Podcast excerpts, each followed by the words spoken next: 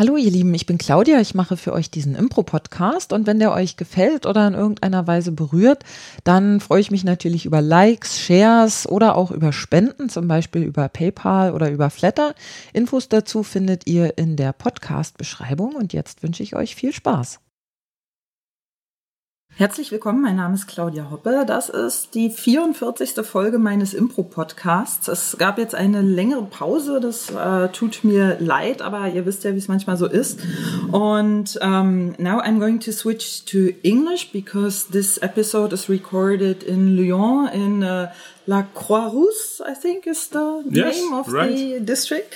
And with me is Mathieu Loos from Lyon. Salut Mathieu. Salut Claudia. Bienvenue yeah. à La Croix-Rousse. and um, yeah, thank you. Merci beaucoup for taking the time to record this episode with me. We're here in uh, Mathieu's living room. There's a bit of construction noise outside, but um, yeah, I think that should be should be fine. So, Mathieu, um, tell me a bit about yourself. First, what impro group do you perform in? Uh huh. So I'm um, groups. Impro groups. Mm-hmm. I'm part of one impro group only. Mm-hmm. So no S. The name is uh, Amadeus Rocket it's quite a young group. Uh, we are here in Lyon. We are like 15 people around, and it's uh, it's been grounded three or four years ago. Around uh, our artistic director, his name is Alex Chotaille, and he's a jazz fan and a jazz um, lover. Mm-hmm. So he wants us to do jazz. So we are okay. jazz players. Okay, not like in, the the music. No, we are musicians and actors, but we are not all doing music, but we are all doing jazz. That's the idea of Alex, which I love. We are jazzmen, so we are trying to develop um, a language that can make possible to improvise between artists which are actors or musicians the same way as musicians would do jazz, mm-hmm. which doesn't mean that I would sing or do music at all. Mm-hmm. I do theater, I do my acting job, but thinking about tempo, rhythms, choruses, and uh, basically uh, jazz jams. Okay. That's the, the artistic direction of the group. Okay, so it sounds pretty different from like mm, the I would call it common improv where you play either uh, those typical improv games or where you play narrative long forms and stuff like that. Is that correct? Or? Yes, the, the artistic di direction is really to do jazz. Mm -hmm. So mm-hmm. we're doing okay. jazz theater. Okay. in a way. nice. The, and uh, so that's my improv group.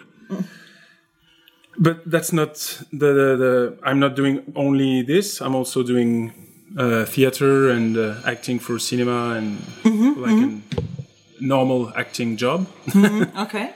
and uh, I'm also the artistic director of a theater group named Combat Absurde. Mm-hmm. And with this group, I'm also using improv uh, in my um, productions, and I'm also working on a on a improvisation uh, technique or philosophy named Slow mm-hmm. with Marco Mayal. Mm-hmm and this is part of no company. Okay, so this is like, a separate project. Then, yeah, it's so a it's a personal aesthetic. And and what is the Combat Absurde? It's a theater company. Mm -hmm. like, uh, and and you perform like plays, like directed plays, or you perform also impro theater. We do directed plays mm -hmm. only, but sometimes using improv, which okay. means if we use improv, I direct it. Okay. So, for example, we we are part of uh, the European project uh, Our Lives mm-hmm. with the the German uh, group Gorillas, but also with the people from uh, Slovenia, Czech Republic, and other the 28 countries, mm-hmm. by the mm-hmm. way. And this is part of Combat Absurde Productions. Mm-hmm. So, and I'm directing a play. This the play we we have uh, produced is named Walls. So mm-hmm. it's dealing with walls, and uh, it's improvised, but it's directed. So the, mm-hmm. the improvisers are directed. They know mm-hmm. what they have to do. Okay. They do it by improvising, but they know what they have to do. It's Uh-huh. like, not like what what how can how can you imagine this I, I because i didn't see it in berlin the the walls For example, they have a scenography. Mm-hmm. There are walls on stage made uh, out of boxes. Mm-hmm. We have 80 boxes. So it's like uh, they can do a wall out of uh, it's like uh, six meters wide and uh, four meters high. Mm-hmm. And so they have to build the wall in a certain way. So this is very directed. It's and uh, yeah, they have some uh, things they have to talk about. So in every show they have to talk about the Brexit. In every show they have to talk about this, and some things they have to do in a very specific way. So there are things they have to do, but the the flow of the show is improvised. Okay, I see. Uh-huh. And this also sounds more like the more like the jazzy kind of improv that you were already mentioning from the what was it Amadeus Amadeus Rocket. um, and not so much like uh, narrative long form or storytelling kind of thing, right? Well, it's not the way I would uh, think about the show, and I would work on the show for sure. I would never talk about um, improv techniques. The idea is to direct a show as much as a director, a theater director would direct a show. Uh, I have exactly the same behavior. Then, uh, if I need any input from the regular impu- uh, improv world, I may use it, but not as an mm-hmm. improv tool, as a mm-hmm. as a theatrical tool that I mm-hmm. need for to achieve my uh, artistic point of view. And is this this kind of uh, improv that you are playing? Would you say that this is a particularly French style, or is this your own, like your Mathieu Loos style? I, I, I don't know French style, I don't know. I I really don't know, I, and Okay. I wouldn't dare to say that. Of course, it's not. But um, this is something that I um, that I like, and and uh, of course, it's part of my way to see theater because I see theater as a. I would like it to be um, meant as a shared experience with the audience, and so. Um, leaving something t- together has to be um, uh, directed and prepared in a particular way. And I think that improv can be used in a smart way to achieve this this idea of a shared experience, uh, like leaving the experience of theater, which is barely the case in improv uh, regular shows. If you go and see um, I don't know theater sports or any gaming show or or even a Harold or you it's rarely that you really experience something. It's more you watch a performance. Improviser performing making something out of the blue s- somehow but it's it's not like something that you share. Okay, that's my um, experience of it. No. hmm And um, Mathieu, so you live here in uh, Lyon. Have you always been living here? Are you from Lyon or where are you from? No, no, I'm uh, from uh, Strasbourg. Strasbourg, Strasbourg. yeah, in Alsace. I've been uh, living there for a few years. Then I've uh, I've uh, I've been living in Paris also, and I'm in Lyon for uh, 15 years now. Mm-hmm. So it's quite a long time. And I built my family here, and uh, so now it's my hometown. But originally, I'm from Strasbourg, and I built very I've built very strong artistic connections in Strasbourg. For example, with Marco Mayel, uh, my partner in Slow. Uh, he's from Strasbourg, and we started to work together there. And that I think that made also my my, my connection with uh, Germany because uh, Alsace has a story between France and Germany. And my family has a story between France and Germany. Okay. And uh, so I learned German and I can uh, talk German. So I, wir können auch auf Deutsch sprechen. Mm, uh, so, en français. so it's part of uh, my identity. It's very deeply in my identity Okay. to, to be from Strasbourg. And, and here in Lyon, I'm working a lot on those first French German connections.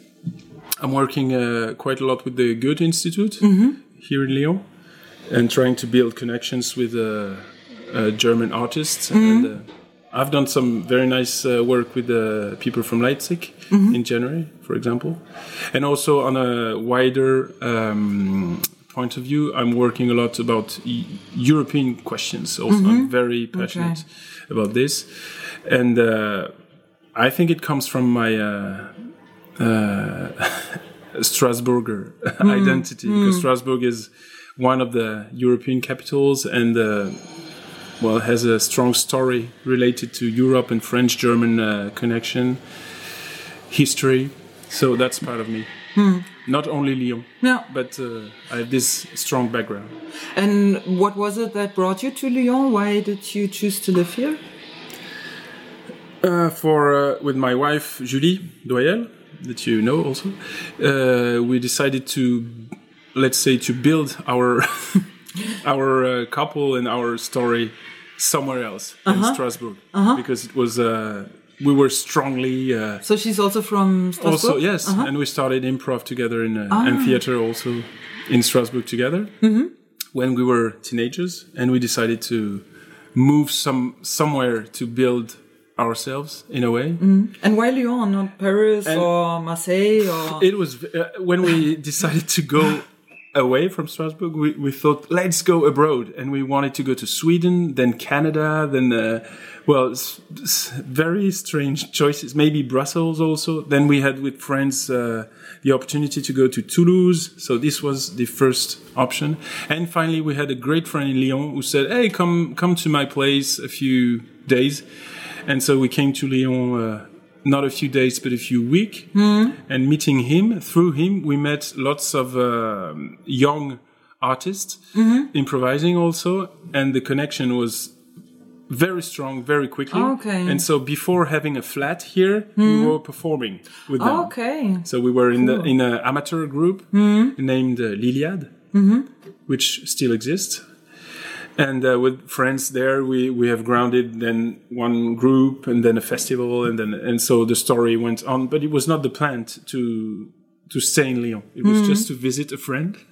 By the by the way, so that's the the story. But we decided to stay then and to build our family. And so now our kids are born here. And Nice. So, Mathieu, you already you just mentioned it that you started um, uh, improv as a teenager. So, for how long are you improvising now? How many years, roughly? Uh, I, um, uh, 23 years. Twenty-three. Yes. Uh huh. Okay. And you started in Strasbourg. Yes. Uh huh. And, and in what group or in what context did you?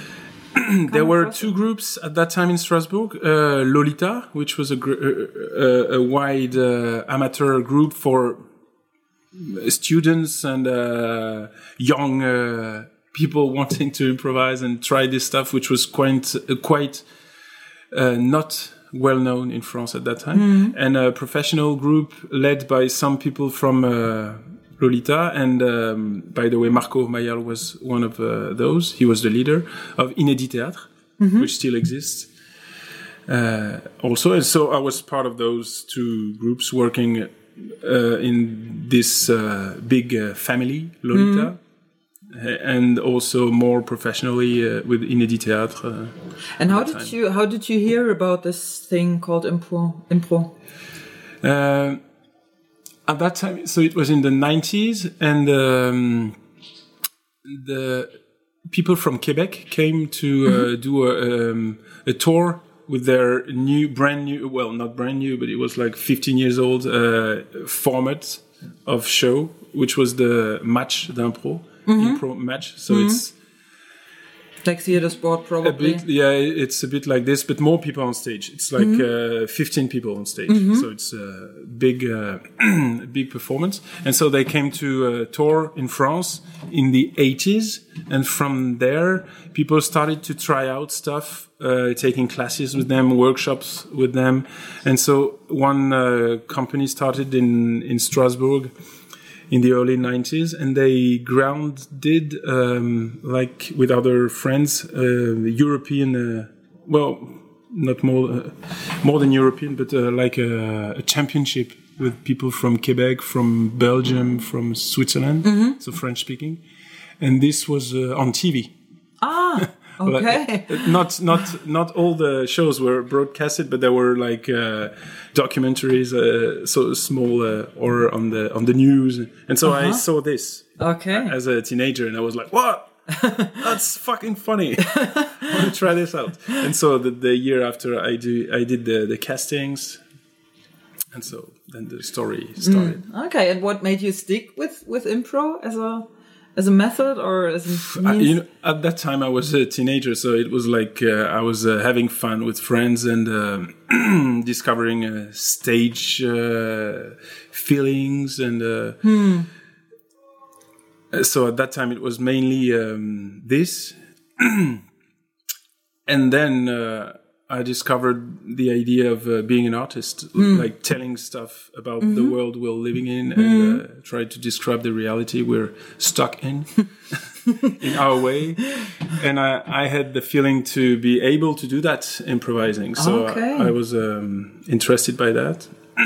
So you, you actually have like a vision. Maybe vision is not the right word, but like uh, something you want to achieve or you want to tell, or something you like that wants to get from the inside out, and you use improv as a as a means Yes. for that. Hmm, Okay, cool. And what would you consider? No, well, yeah. Hmm? Yes, but I'm not. I'm using improv and other Yeah, yeah, and yeah. many other tools that we have as theater artists Hmm. To build uh, art, Hmm. and this is uh, then offered to people who wants the humanity. Ah, nice. And what would you consider your like particularly your improv roots? Would you say you're more um like Johnstonian or is it more the American way like from Del Close or maybe something completely different? the roots are uh, uh, there is also um, a friend of my mother was a dancer. Well she's still but she's now very old.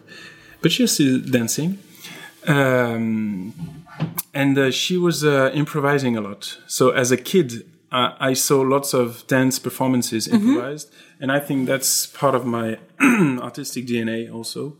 So it's in between those uh, abstract aesthetic and uh, body body language um uh, approaches and uh, the, um, the the first um, influences of course are from Quebec for me. So the roots that's for sure. But then I must say uh, Marco Mayer was very much uh, interested into um, experiments. So we experiment we experimented lots of stuff so we we felt very free with uh, all the the the the points of view that we had all the the method the the techniques everything we felt really free so we so I don't know if I'm um influenced that much by. Um, of course, I've read everything, and I'm influenced by everybody, by Del Close, of course, a lot. Uh, Keith Johnstone, of course, um, many others from the Chicago uh, school, uh, all those people, but also lots of people who are not improvisers. And maybe if you ask me which artists are, are influencing me first or inspiring me first, I would not quote improvisers. Okay. I would quote uh, other people. Like whom? Like uh, some choreographers, for example, Hervé Diasnas is a French choreographer I, I, used to work with a bit and is inspiring me a lot. Uh, some theater directors, for example, the German Thomas Ostermeier is inspiring me, inspire me, inspiring me a lot. Each time I go to Berlin, I go to the Schaubühne. Uh, for example, uh, other um, uh, musicians, of course, like for example Jimi Hendrix, is is inspiring me a lot. Uh, when I was young, I was looking for uh, concerts from him because every time he was playing a song, it was a new song. I was looking for the the chorus. It's brand new. Is really improvising all the time. It's not like, uh, of course, he has songs, but it's a new adventure every time you listen to a song. And this is very inspiring, inspiring me, inspiring to me. of course, the from New York, that's old, but still the Living Theater is uh, also influencing me. Well, And um, Ionesco, Eugene Ionesco, a lot. René Char, a poet. Uh, yeah, Okay, and um, Mathieu, you mentioned you are also uh, working as an as an actor here in France. So, what is your actual like education or background or studies? Or um, I did an interview with Randy Dixon once, and um, uh, I accidentally asked the question, "Did you ever have a proper job?" So. and did he? I think he said something. Yeah, I would need to listen to the interview. I think my, my boyfriend uh, was researching it yesterday. It's um, episode 50. So for Oh, those okay. uh, who want so to hear I it. will listen to it. Um, so yeah, I got the question. I think um, I studied as a as a so I, I started theater as a teenager, and I studied my academic um, studies are in uh, in the science world. So I was uh, like uh, between engineer and research. So I, sta- I started to work also as a research engineer in physics oh, and this was and still is a passion. Wow. Also. So I'm I'm uh, very interested in that, and I'm doing shows also dealing with this. so uh, there are scientists that that inspire me a lot for improv also because I'm obsessed with time. Mm-hmm. That's I think the only question that matters. Mm-hmm. Our understanding of time and our uh, relationship with this uh, very strange idea of the time running, which I think is not that uh, much existing. I the, the ti- time or that the time is running? time time doesn't exist. I think. Well, but this is I, I read something about the um, Aborigines, which you probably know because they don't have a word for time, I Mm-hmm. think.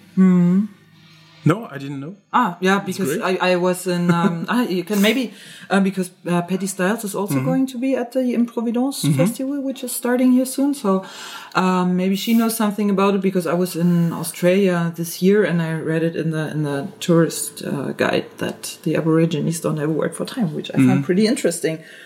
Which made it also difficult to translate some of the stuff into their language because if you don't have a concept of time, then a lot of things don't. don't it's match, it's so. uh, it's something.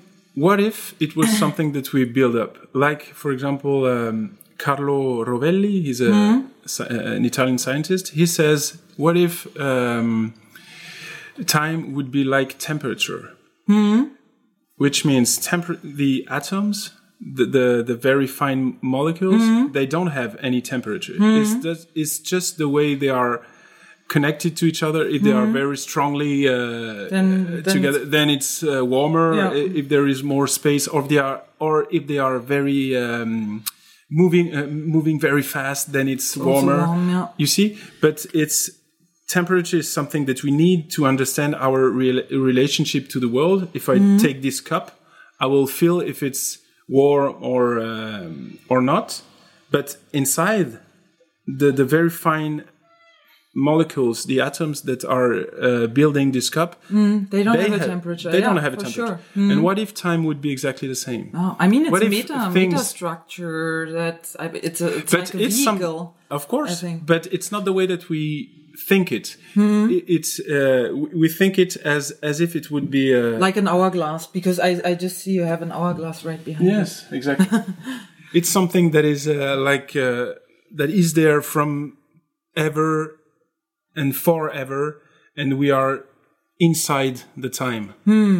What if we were inside something else or inside nothing, Hmm. and time was just something that we need to understand or to talk about our relationship to the world the way we can? But isn't this what it is actually?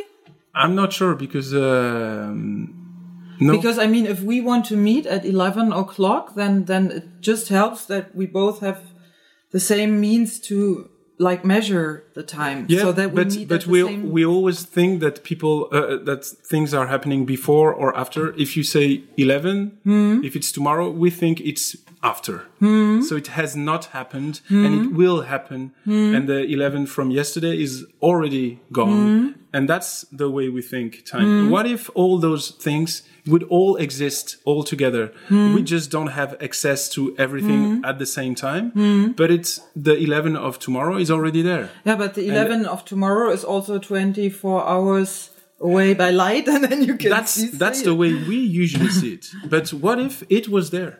It is there in another way of uh, thinking it. What if all the arrangements of the world would exist all together, and it's just the way we experience reality is is um, not we are not able to catch everything at the same time at the same uh, in the same experience. but this is bas- isn't this um what Kant, Immanuel Kant says that time and um, what is Yes, the other? it- it's related. room Yes, of uh, course. is- are, are just the means that we can.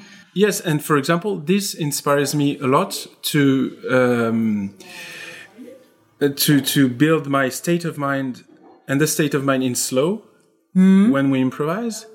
We believe that everything is already there. What we are going to experience is already there, and there is not something that will happen. It's already happening. It's just that we cannot experience it right now, but it's there, and we are um, trying to reach this uh, by by looking by the things that we are already experiencing. So um, that's the way that we improvise, and of course we have built tools and um, techniques to be able to do that because our brain is not working this way, as Kant said it, of course.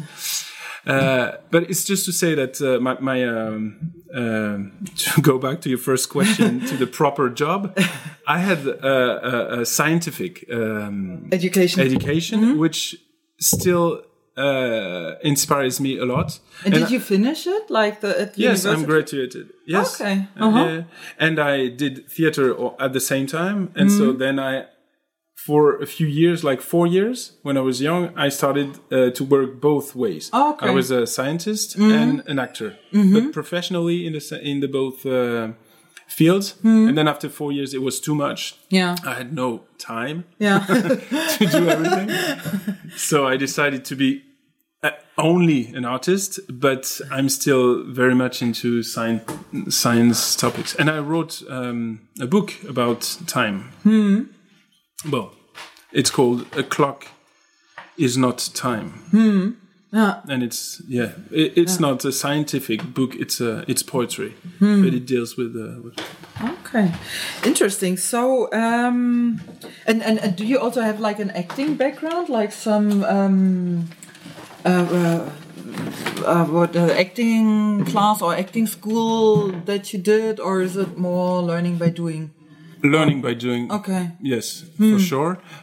But it's uh, as uh, we said with Marco, it's uh, we we started by doing, and then after a few years, people started to give us money. it. So we started to earn money to do it, and then we thought, okay, so maybe now we, we should uh, take some classes and get some workshops to, you know. So I did I did it the the other way. So I took classes after, but not. Uh, I was too old to go to uh, Uh, acting yeah, school, acting yeah. school, Uh, so hmm, I, I think it's the same in Germany. Most of the acting schools only take people like up to 25 or It's something. the same, like yes. Mm. And um, so, like with the groups you work in, like was it um, Amadeus Rocket? Yes. Yeah. And the, the Combat Absurde, how often do you perform? Roughly per month? Um, for Combat Absurde, it's I cannot under, uh, answer this way because it's really a theater company in the Mm-hmm. And way that the we, we have. Mm. Yes, so we have we have shows. It's not like we are not uh, scheduled in a regular uh, way. It's really uh, we, we produce a play, then uh, this play is staged. Uh, from the 12th to the 20th in the theater and then we have a tour and then uh, you know so it's it's really depending on every project and uh, there is nothing regular, not at all. And Amadeus Rocket, we are we have uh, like uh, we have some things that are running on a regular basis, but it's uh, it's not that much. I would say a few times a month. Mm-hmm. Yeah. And here in uh, in Lyon, do you guys have uh, your own space, your own theater where you perform? No. Well, uh, uh, n- not me or us. Uh, and it's, I think it's really rare. Uh, I have no um, no example in France of people having their own theater, and it's not. I would say it's not the cultural habit in in France. The theater, for example, in Germany, I know that in every theater you have an ensemble and the people are uh, employees of the theater. In France, it's not the case. Usually, you have a a theater is directed by somebody, and uh, then he uh, invites people to perform in the in the theater.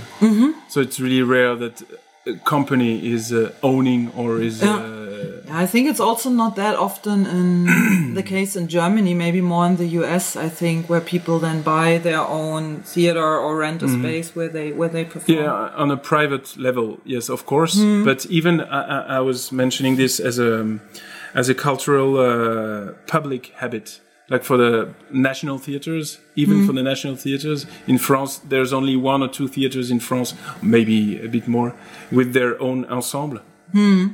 And uh, and so, yeah, we think more in a term of groups, and then we, we play in different theaters. places. Okay. And um, uh, I was already asking that uh, question before we started the uh, interview recording, so um, bear with me if I ask it again. um, in what uh, relation do you stand with the Improvidence, the um, current improv festival here in Lyon? I'm um, I'm a guest, a very happy guest of the Improvidence. They are running their stuff um, uh, and inviting me exactly the same way they're inviting the the other uh, teachers and um, actors. So I have I have no special connection with them, uh, but of course we know each other a lot because I'm living in Lyon and we we Come know across each yes other. of course and uh, and uh, yes that's it How many improv groups are there in Lyon? Do you know? Like professional and amateur and i don't know i don't uh, roughly like 10 or 20 or 5 or no i think it's more about uh, 50 or wow so many. or 40 or i Wow. don't know. Uh, Okay. maybe i'm wrong. I, I, I don't know. But it's a lot um, it's a lot. It's really a lot. But it's not always groups that are very strongly um, only bound, yeah. yes bound because uh, now for a few years it's very fun to observe that people are doing projects out of the groups. Like uh, one people from here and one people from another group they're doing That's the something in together. Berlin, yeah, yeah. and so that's why it makes the maybe me feel that there are so many maybe it's less but there are many projects you know. And of course i don't know uh, everything uh, so. But i think it's war it's quite dynamic in lyon and especially because of the improvidence. Okay. And um you already mentioned it a couple of times the the term or the concept of slow. So um in 2012 i took a workshop with you and marco in berlin. Um and i remember that what we did there was uh, was something you called the meta work, which um, quite um, quite uh, uh, stuck uh, in my mind because I found it an interesting approach. And you said that the meta work is what actually then later become what you call now slow or slow impro. Is that right? Yes, the it's totally right. It hasn't changed. the, the the matter is the main concept of, the, of our uh, approach. We believe that everything that we will experience together when we start a performance, uh, everything that we will experience together is in a matter, like the sculptor in f- facing his uh, piece of wood before he's starting to sculpt the sculpture is already in the piece of in already in this matter but our matter is much more complex because it's not only It's wood, experience. it's right? experiences, it's feelings, it's uh, light, it's uh, people. So, Anything. but this this builds the matter in which uh, we will discover what we have to experience together, which usually is uh, scenes or uh, well theater at least. and uh, yes, this is uh, totally right. It's the core of our uh, method, and uh, this is connected to what I said before with time. We believe that this this matter replaces the idea of time running. It's we are all together in a matter, and this matter will reveal what we have to experience together. So then we have, of course, developed tools uh, and more more things, and um, it's more now we we we, we have uh, digged deeper than what you have uh, shared Okay. in 2012 because it's six years later of course and we keep on working on it. So it's really uh, very interesting for us to keep on digging into this matter. Okay, and can you, uh, for um, for our audience, for the people who listen to this interview, explain briefly what it is, this meta work or this slow concept, or maybe the, we start with the meta work because I think that's uh, kind of a- approachable, something Yeah, yeah, yeah. that. that um, the idea is that if we if we want to reach something without thinking about um, anticipation and trying to have desires for the story or for the scene or for what we are living together if we want to have no um, desire for it and if we don't want to build anything but rather discover or uh, reveal what is already there then we have to trick our mind. Hmm. Because our mind is always planning ahead. yes. Hmm. That's the way we're built. And it's the and fortunately we are built this way because it's the way that we are uh, able to experience the, the the the everyday life. We hmm. have to plan stuff and uh, if i do this you see me trying to take the bottle. But i haven't taken the bottle just my hand has gone this way but you are anticipating and our brains are doing all this all the time uh, mapping the world and so so we- have to trick the mind and try to to work only on what we feel and uh, And what we feel in this very moment. and what we do at the very moment we are doing it. So we we and that's working on the matter. Hmm. So the matter work is trying to is the matter worker that's the name the name of him he has to work only on what he's already doing. Hmm.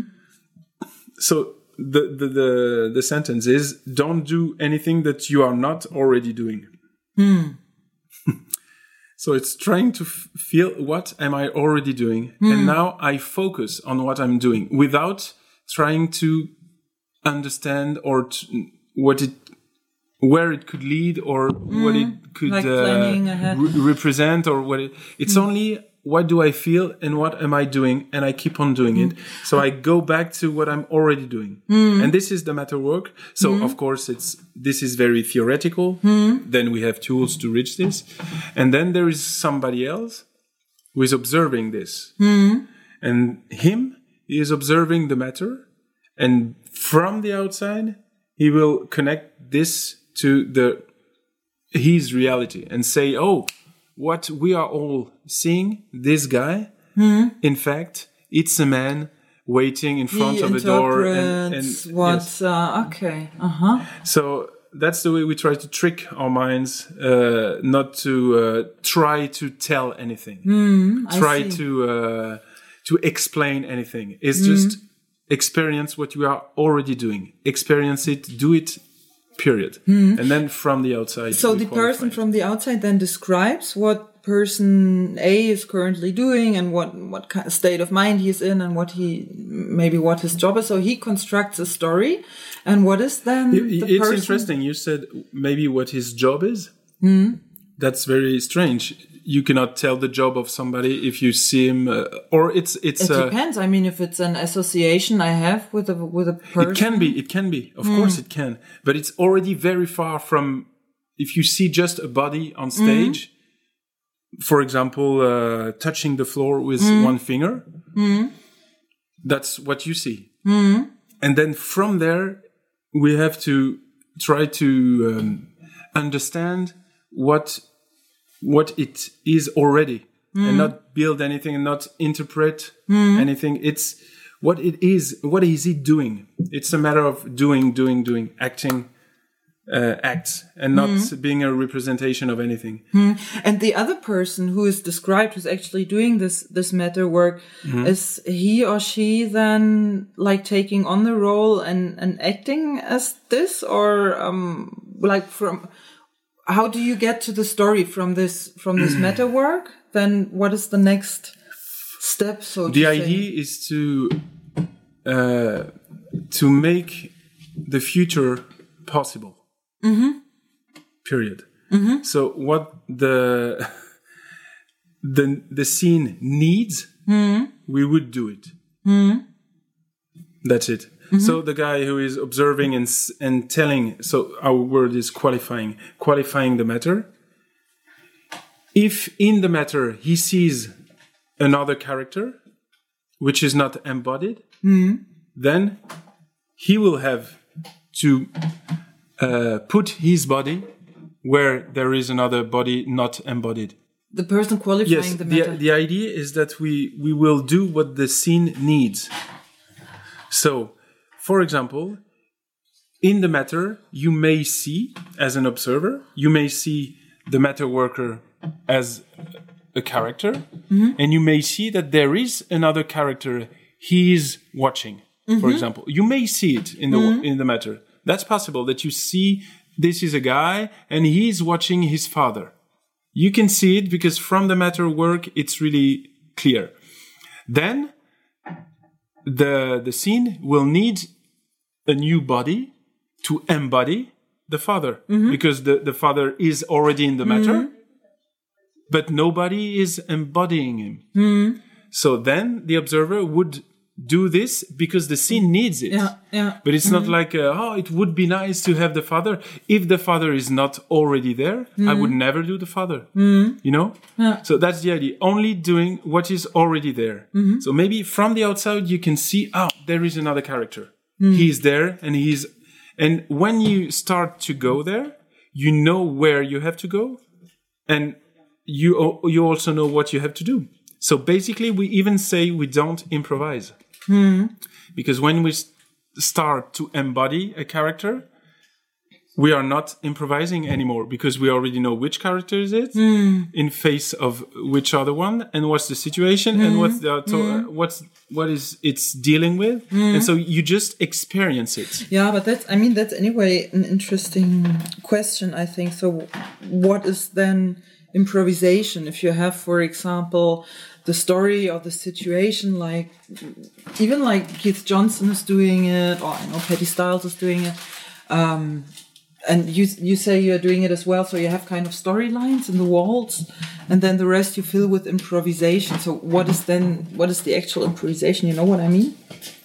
uh, no i don't get it you feel with improvisation i'm sorry Um, uh, let me. Um, so, if you have a storyline, or if you have a character, or if you um, know what the situation is, like for example, somebody tells you you are four people at a party, and you're the host, and you're the guests, um, and now improvise.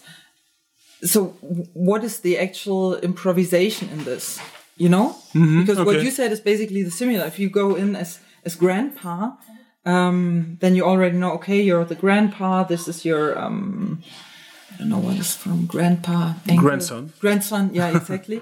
um, so you, you can argue the same way that you say, okay, and how far is this improvised when you already know the characters? You can also ask, and how far is this improvised when you already know the storyline? You know what I mean? Yes, okay. Now I now I know. I think it's not well. Uh, the wish when we when we do slow, our wish as uh, actors is not to be free. Our wish is to be bound to experience something very specific. Mm-hmm. That's where, what we wish. We, we are really happy when we discover in the matter that's who I am. Mm-hmm. That's what I say. That's what I feel. That's what I, and then I just keep on doing it. And keeping on doing it, then I discover the logic, the movement of the flow of the dramaturgy. Mm-hmm. That's what we are aiming at. Mm-hmm. So it's discovering what I'm already doing. Mm-hmm. And um, so that's why I'm I'm saying we do not improvise mm-hmm. because our wish is not to be free to play anything. Our wish is to be bound to play one thing and to know which one and to experience it for real. That's the trick.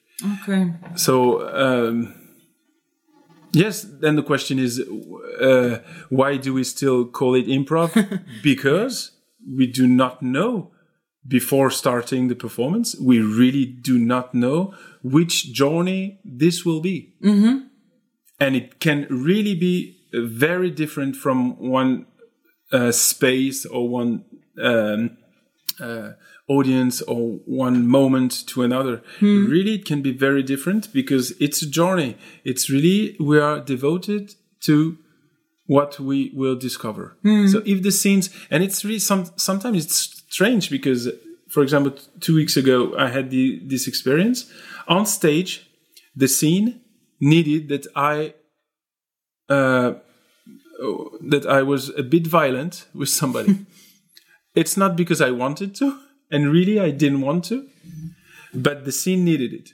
So I went for that, knowing that I didn't want to. So hmm. my character was not wanting to do that, but he hmm. had to do that. Hmm. So that's what I was feeling already. So I kept on feel that for, for sure.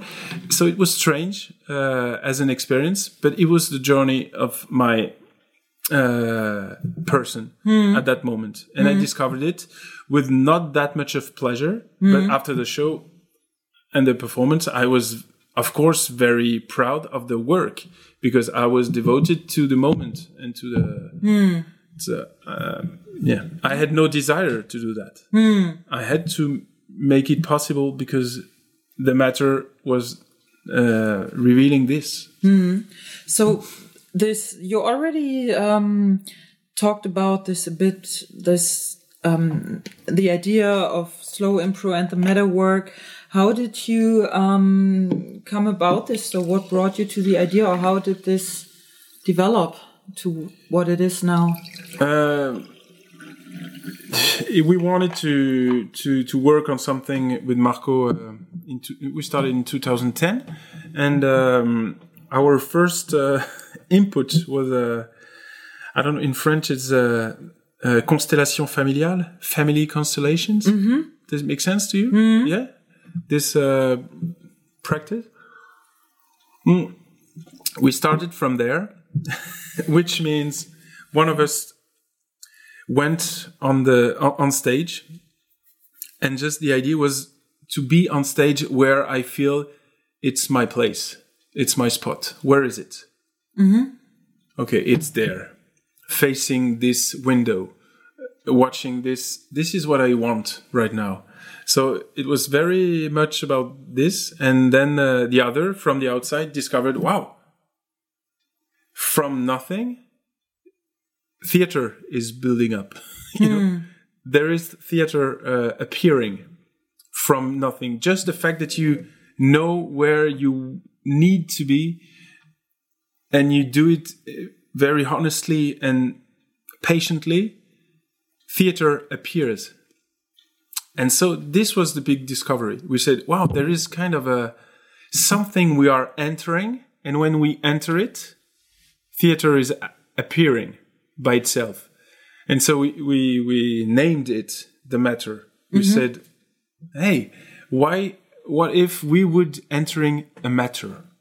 And this matter is filled by stories and theater.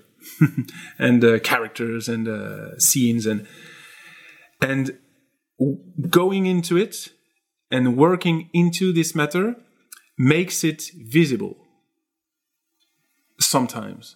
And when it's visible from the outside you can name what it is what it is. You can qualify it. You say yes there is theater and i can even say what story it is. I can say and this was kind of a discovery mm-hmm. in 2010 so we were very happy with this. And then we started to name things and say maybe the meta work should be something we develop. And so we tried to build exercises tools to work on this better. And then how do you observe? How how do you qualify to make it sharp specific this also we have worked on. And then everything went very logically and very uh, easily. Uh, step after step in this work. And we keep on digging and there are uh, um very um, wide uh, spheres we are uh, entering every time we, we we gather and we work on the I see. And, and what do you think? Um, what skills can people train with this meta work? So if people come to your workshop, for example, to do this, what skills? Now I, I can say I can say because I I'm experiencing it for eight years now. I can say I have developed a lot. Really, the the skill of um, not thinking in advance. Never. Hmm. Really, when I come on stage, it can be in any show, hmm. either slow, either another improv show, or even in theater scripted theater, or even in a, in a, in front of a camera in cinema.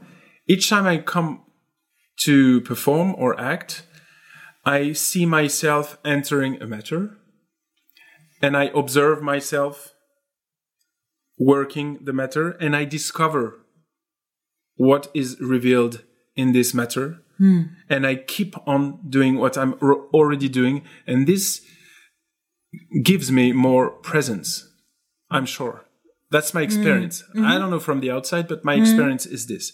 And so uh, I started to work with people a few years ago saying, Hey guys, if you're interested in, uh, in my point of view about improv with slow, why not trying to practice a lot? Practice, practice, practice, and not only taking one, one workshop a few days once, but practicing all the year days uh, many days during uh, one year and try to um, work on those skills on your presence on your the way you see your presence on stage and so the way uh, you can work is that you see it as a you're part of a matter. And in this matter you will be able to embody characters that need to be embodied to experience a scene which is then watchable by the audience and the but it's um yeah, it's fun. And um, so, in what kind of improv formats do you think can can this be used, or is it useful for? I think uh, it's useful for anything, hmm. even for theater, uh, th- scripted shows. It, it's really a work that you can do. It's a background hmm. word. Hmm. It's a deep. It's a deep work. It's not like something that then you have in your mind and you say, "Ah, okay, I have to think about it. This will help me for this show." Or no, it's more. It's deeper. So it's something maybe you will not feel after two or three days work. In, in a few days uh, you, you will understand but you will not feel the benefit of it. And then if you work more then you will deeply uh, change the way you or change or build the way you experience your uh, improvised uh, I- I, performance. see what you mean. Yeah, and um, so what do you think is like different from your approach, from this meta work approach, um, to others, and why? Because this concept of uh, staying in the moment or being in the moment is something that, yeah, basically a lot of people teach or try to um, yeah try to do. Of course.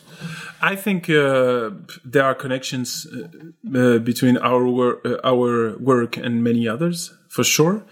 It's just the way we name things, the way we shape things, and uh, uh, how we conceptualize the things that are ours. But then, of course, the philosophy of being in the moment is. And it's not only in improvised uh, theater. It's uh, of course uh, we are close to many uh, other um, artists. For example, Marco is working a lot on Meissner technique, and that's very much connected to what we are doing, but in a very different world because it's not at all adapted to improv. It's for uh, scripted theater, and they and the guy he's working with, Scott Williams, he even says that improvising is absurd for an actor, and it, it's it's uh, weak. It, it- it's uh, it gives you weaknesses instead of give, giving you power. Uh, so it's a very different approach um, on live performances, but the core of the work is very close to ours. So of course uh, we are not inventing anything. It's just the way we shape it uh, that makes sense to us, and if it can inspire others, then it's great. But uh, that's all. Mm. And and I'm not saying it's the truth, but I'm saying I believe it's the truth. Which means if you believe it, don't believe it uh, just because I'm saying it. experience it, and then make your own um, your own uh, approach and uh, your own beliefs about it and about how it is to experience an uh, improvised performance. Okay. Nice. Okay. Cool. Thank you, Mathieu, for Thank these um, insights and for taking the time. So, a um, couple of questions before we finish. So, the first one is where can people see you play the next time or in the coming weeks? Because I think this will take me a bit of time to release when I'm back in Berlin. Mm-hmm. So, where can people see you? Maybe here around Lyon or somewhere else in Europe? I'm somewhere. I'm. I'm sometimes in a in the Improvidence, of course. So I'm sure uh, I'll be around next uh, month. But I'll be in uh, Ljubljana in uh, November for the Naked Stitch Festival. So I'm sure it's going to be a great time with friends for uh, from uh, all around Europe and. Um, and yes, that's it. I, I've been. I'll be for slow. I'll be in Dijon, the twenty second of September. We'll be in Gothenburg in uh, November also, and maybe also in uh, Finland and um, and Norway. We will be in Würzburg in. Uh, October? I no, it will be later. Ah. Especially for slow, we'll do something in May. Mm-hmm. We'll be in uh, Issoudun in France also in May. Well some. Uh, May next year or this year? no, no, 2019 Okay, so that's okay. That's uh, quite uh, in advance. uh, So you have time to edit the podcast. yes. okay, then um, and then people in Germany see you outside Würzburg anytime soon, like in the coming twelve months? Oh, I don't know. I'm sure I'll be. Uh, I'm sure I'll be around in, in Berlin. Sometimes it's uh, it's really rare that I don't go there for one year. So, Okay. but I have no no plan right now, very concrete. Okay, so um, Mathieu, is there anything? I, I want Yeah. to say also that we we are starting to think about something regular with slow in Paris. Mm-hmm. So we we had s- some nice uh, experiences in the past month, and we try to organize something, maybe one date a month in Paris. Mm-hmm. So okay. that's something else. Yeah. Then, yeah, anything else you would like to say? Any last words, final words, message for the audience, for the listeners? Uh, wow, lots of pressure. Yes. yeah, you don't have to if there's. No, uh, no, thank you, thank you. No, I, I would like to thank you, Claudia, and all the people who are doing those post- podcasts and uh, writing about improv, and uh, because you help our community to understand itself. I hope. no, it's very useful because we, listening to the others talking, and uh, so you have a very important role. So thank you for doing this. And um, yes, that's it. Love is all. Thank you. Mathieu, um, do you have a website where people can find out more about you and your work? I have I have no website under my name. Mm-hmm but I'm sure that if you Google my name, you will find websites. I'm uh, uh people are. Of course, there is a website with Combat Absurde. Mm-hmm. Amadeus Rocket also mm-hmm. has a mm-hmm. website, okay. and uh, so cool. Great, then thank you, Mathieu. Thank you. Ähm, das war Folge 44 meines Impro-Podcasts. Mein Name ist Claudia Hoppe und ich sage Tschüss und Salü. Tschüss. Das war eine weitere Folge meines Impro-Podcasts. Wenn es euch gefallen oder irgendwie berührt hat, dann freue ich mich natürlich über Likes, Shares oder über Spenden, zum Beispiel via PayPal oder via Flatter. Infos dazu findet ihr in der Podcast-Beschreibung.